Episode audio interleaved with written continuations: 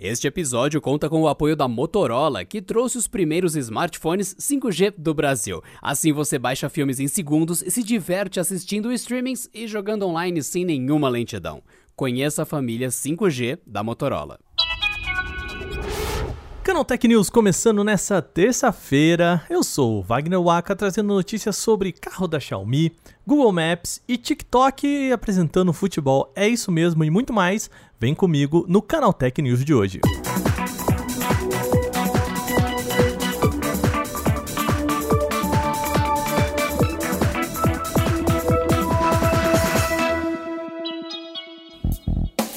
A Xiaomi é a mais nova integrante do mercado de carros elétricos. A companhia chinesa informou que vai desenvolver uma linha completa de veículos elétricos, já chutando aí a porta com mais de um modelo.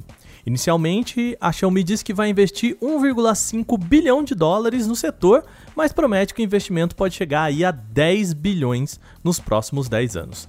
Apesar de anunciar o montante que está separado aí para desenvolver o seu veículo elétrico, a Xiaomi ainda não deu detalhes de como devem ser os seus carros. Claro, a única coisa que a gente sabe é que eles vão ser elétricos, mas mais nada do que isso.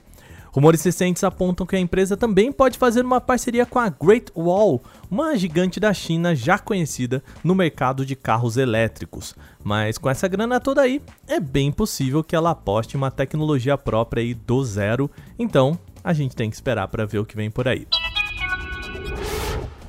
Agora vamos falar de Google Maps. O serviço vai ganhar uma série de atualizações muito bem-vindas por aí. Nessa terça-feira, o Google apresentou alguns recursos novos e o mais legal deles certamente é o Live View. Esse é o nome do Street View, que pode ser usado dentro de prédios. A ideia é que você possa usar a realidade aumentada para guiar-se dentro de lojas grandes, shoppings e espaços amplos como aeroportos. Aliás, vamos pegar aqui esse exemplo do aeroporto que eu acho que é bem explicativo. Imagine se você precisa pegar um voo ali no Terminal 1, né? Falando aqui de um aeroporto fictício.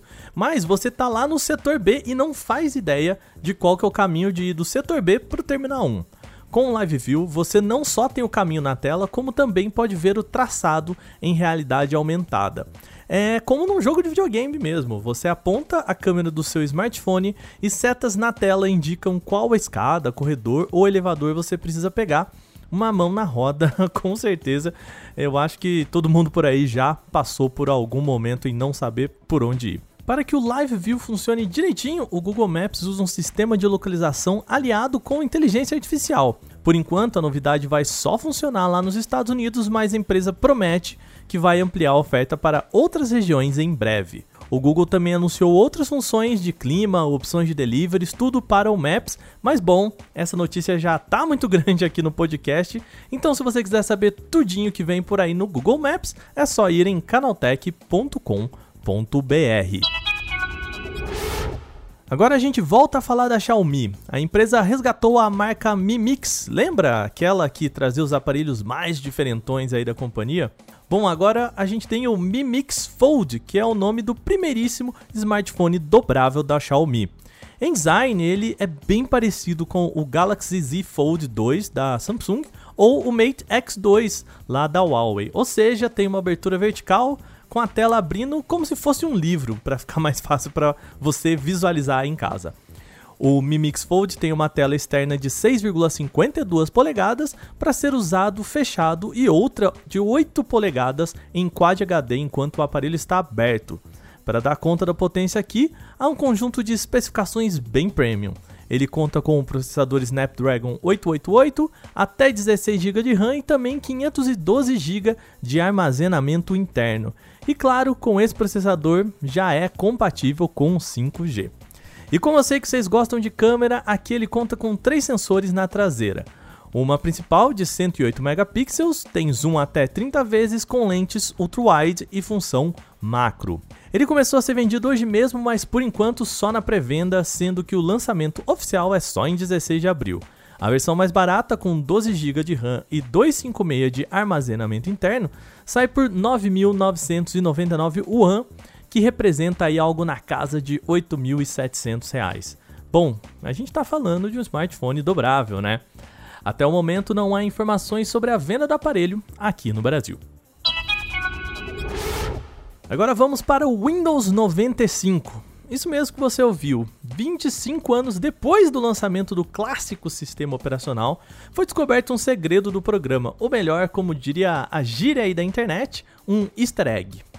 O easter egg está escondido no chamado Internet Mail, o cliente de e-mails nativo do sistema. Ao abrir o programa e verificar os créditos, ou seja, ver quem trabalhou no projeto, a lista de nomes aparece como aquelas rolagens que a gente vê no cinema, sabe? Quando você clica ali na aba Sobre, que apresenta os créditos, o cliente de e-mail inicia uma tela preta com os nomes em vermelho rolando de baixo para cima, como acontece nos filmes. A gente sabe que se trata de uma brincadeira mesmo dos desenvolvedores, porque a mesma coisa acontece quando você tenta buscar ali os créditos do próprio Windows 95. Quem descobriu isso foi o especialista em engenharia reversa que se apresenta no Twitter como Albacore. Aliás, se você quiser ver direitinho como os nomes aparecem, como que você aí com o seu Windows 95, né, se você tiver isso instalado ainda, aparece lá os créditos, é só em canaltech.com.br que tem um vídeo bonitinho explicando como que você faz isso futebol não é mais um conteúdo exclusivo da TV, a gente já sabe tem muito tempo. Contudo, quem vai transmitir o jogo entre Ceará e CSA pela Copa do Nordeste é ninguém mais, ninguém menos que o TikTok. Essa é a primeira vez que o TikTok vai transmitir uma partida de futebol ao vivo. É, mas a empresa é já patrocinadora oficial da Copa do Nordeste. Segundo a companhia, o tema futebol é forte dentro da rede social, sendo que a hashtag futebol tem 7 bilhões de acessos na plataforma. A partida é um importante momento para os dois times. Atualmente o Ceará é o quarto colocado no grupo A, enquanto o rival CSA ocupa a vice-colocação no grupo B.